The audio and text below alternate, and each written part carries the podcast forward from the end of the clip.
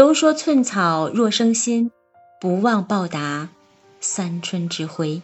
多年以后，张爱玲功成名就了，终于是攒了一点钱。她拿着两根小金条找上门去，微笑着说：“我一直心里过意不去的，这是还你的。”她对母亲说：“我们注意到了吗？她用的一个字是‘还’字，就这样一个‘还’字，好像了了全部的母女之情。意思就是你我之间是账啊。”是赊欠呀，我把这账还给你了。那母亲可能也是因为年纪大了吧，被这个不带任何感情色彩的中性字击落了满脸的泪。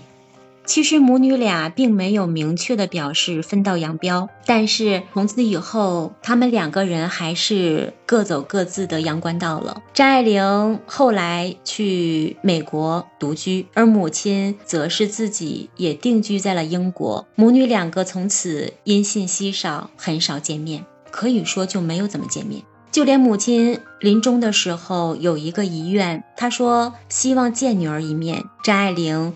都没有能没有能如期如愿的到达母亲的身边。其实，如果我们去读张爱玲的自传，我们就会发现，那个时候的张爱玲已经是有一点贫困潦倒了。她当时的生活非常非常的困难，也并不是发自内心的说她不想去见母亲，只是她连伦敦的机票都买不起。她当时特别的落魄，但是也是尽管如此吧，她还是给母亲寄去了一张。一百美一百美元的支票，这也算是他表达对母亲的一种沉重的思念吧。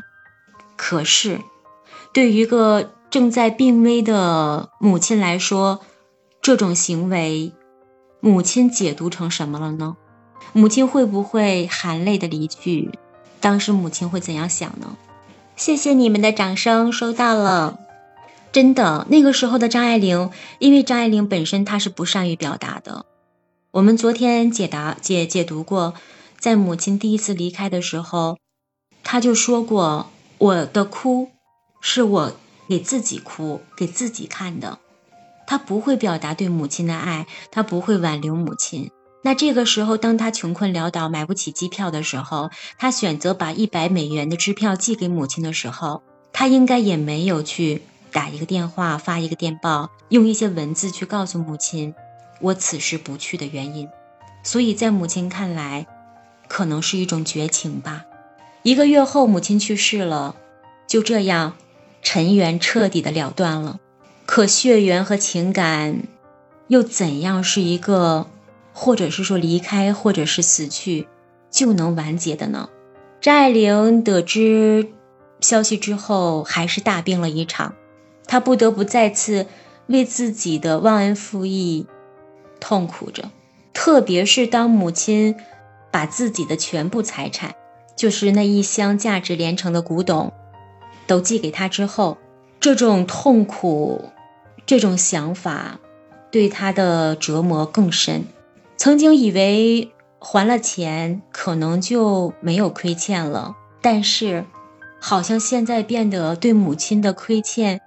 更加多了，更加彻底了。当张爱玲老了之后，想起平生的心事，可能也不过是一场黯然、褪色、无人可诉、永日无言。想想当初有多少母女相见时候的欢欢乐的机会呀，却终究被一场这样的生死离别，好像把所有的欢乐都带走了。张爱玲从此变得更加孤独怪癖了。她经常面壁而坐，喃喃自语。曾有访客来见她的时候，问她说：“你需要帮助吗？”张爱玲会微笑着对那个人说：“我在与我妈妈说话呢。来日我一定会去找她，找她赔罪的，请她为我留一条门缝吧。我现在唯一想说的话就是妈妈。”从前的二婶儿，终于完整的回归为妈妈了。二婶儿是指的爸爸娶的那个妻子。在妈妈面前，张爱玲再次成了孩子，在毫无忧虑的襁褓里，在不知愁苦的童年中，在偶尔过街时牵住他的手掌心，在仰望仙子主持的明媚欢快的聚会里。其实这一段说的是我们昨天讲的内容。在妈妈离开后，爸爸娶的那个妻子，他在讨好张爱玲，他想尽一切办法，过街的时候牵着张爱玲的手，用一些非常昂贵的绸布给张爱玲做衣服。他就问张爱玲说：“是二婶好还是妈妈好呀？”张爱玲当时年纪太小了，她说：“二婶好。”所以这一段是在表达，他原来在二婶那里体会所有的母爱，这个时候他才发觉，那应该就是妈妈的爱。母亲曾经是张爱玲整个世界，后来呢，成了张爱玲的世界观，因为我们前面解读过，她在效仿母亲，效仿母亲的自由，包括张爱玲后半生一直喜欢穿旗袍。现在再次成了他的全部世界，在心里成了他的全部世界。母亲走了，反而成了他的全部世界。但是好像世界观淡了，因为真实现实版的爱完全没有了。母女院中和解，重重度的孤寂孤独，让张爱玲在寻求母爱中又再造了神话。一个关于母亲的神话吧，一个关于自己一生的神话。在这个神话里，他有机会将母女之间的相杀改成相爱，有机会热烈拥抱一个冷漠的世界，去感受他原来也有的温暖。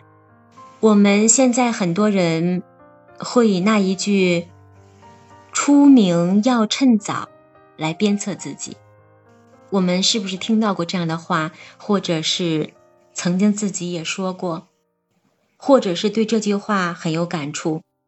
其实看似一句励志的话，简简单单的“出名要趁早”五个字，可是有多少人看到了这五个字，读懂了张爱玲她的心境呢？读懂了张爱玲说出这几个字背后的意义呢？现在将近一个小时，我们把今天张爱玲和母亲的怨爱解读完了。我们明天来解读她的出名要趁早，看看张爱玲的才学，看看张爱玲的诗意，看看张爱玲的唯美。谢谢水墨丹青。谢谢空开先生，谢谢木木在房间的倾听。你们喜欢张爱玲吗？或者是你们喜欢哪一个民国时期的女子呢？明天见。